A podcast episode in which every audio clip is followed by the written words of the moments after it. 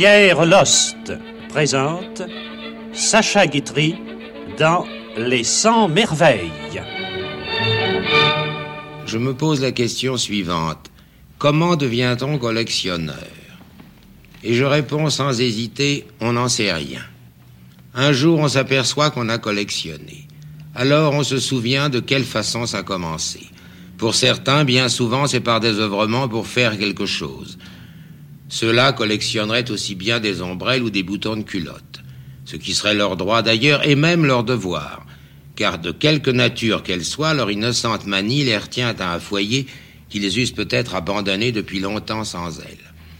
Pour moi, j'ai commencé par une lettre autographe d'Eugène Delacroix que mon grand-père m'avait donnée, par un livre dédicacé que m'avait offert Jules Renard, et par une aquarelle de Forain qu'au premier jour de l'an 1900, mon père avait accroché au mur de ma chambre. Joli début qui promettait. Cinq ans plus tard, je me suis dit, si le destin me favorise, j'aurai un jour une maison dans laquelle, partout où je poserai les yeux, je ne verrai que de jolies choses.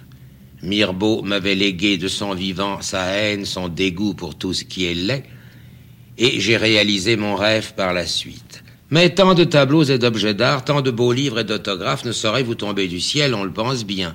Et si je pouvais faire le compte des heures, des jours, des mois, des années que j'ai passé à les choisir, à les attendre, à les poursuivre, à les trouver, je m'apercevrais que je leur ai consacré plus de temps qu'il ne m'en a fallu pour écrire mes 124 pièces.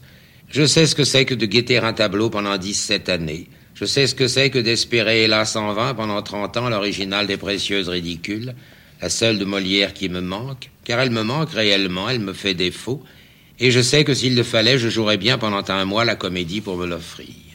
Car cela devient une passion comparable à l'amour, et je suis prêt à reconnaître qu'il faut être un peu fou pour bien collectionner. L'avidité bientôt s'en mêle, l'insatiabilité apparaît à son tour, et l'on voit poindre enfin la symétromanie. Les autographes s'amoncellent, n'en avoir pas un seul de Descartes devient une tragédie, en posséder douze cents de Déjazet devient un embarras, avoir deux cadres différents pour deux tableaux qui sont de la même mesure, voilà de quoi vous empêcher de dormir, et posséder enfin le torse nu d'un éphèbe datant de l'époque romaine, mais n'avoir pas un torse aussi de femme, nu et contemporain du premier, c'est à se demander si vous en êtes digne. On en est là, parole. Être collectionneur, ce n'est ni un métier ni une profession. Est-ce un art? Même pas. Ou du moins, si, plus tard, lorsque la collection est faite, composée, oui, alors là, c'est presque un art. Et lorsque les objets que vous avez acquis par amour quelquefois, jamais par intérêt, jamais par vanité, lorsque groupés avec discernement, ils forment un tout harmonieux, divers, lorsque le voisinage que vous leur imposez ne les contrarie pas, lorsque le vert de ce Gauguin n'agace pas le bleu d'un rouleau qu'il coudoie, lorsque l'ensemble enfin, toile, marbre, dessin, bronze, Rembrandt, Daumier, Watteau, Degas, Arnègre, Guardi, Picasso, dix-huitième, comptant le dix-huitième pour un siècle français, oui, lorsque tout cela se sourit, s'apparente, et semble être en un mot le reflet de vous-même, là alors oui, vous avez le droit de dire que vous êtes un collectionneur. Il en est de deux sortes, celui qui cache ses trésors et celui qui les montre. On est placard ou bien vitrine. Je suis vitrine.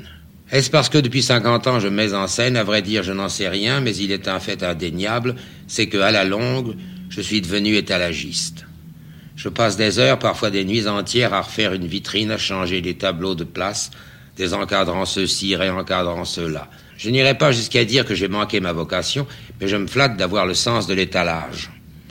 Finalement, j'aurais regardé dans ma vie beaucoup plus de tableaux que je n'ai nu de livres. Et les peintres m'auront sans doute appris plus de choses que les écrivains.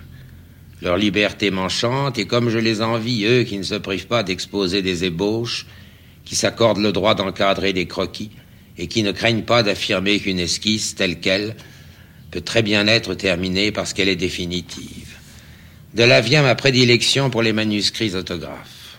Incomparable joie qu'on éprouve à regarder en détail et à lire mot à mot les 2600 pages du manuscrit d'éducation sentimentale que je possède et qui se trouve là sous vos yeux.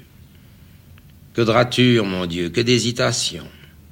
Et devant certaines phrases dont nous nous sommes délectés, dont nous nous étions dit qu'elles coulaient de source quand nous les avions lues imprimées, à présent que nous les voyons écrites de sa main, corrigées, puis réécrites et corrigées encore, nous constatons parfois que nous l'avons échappé belle.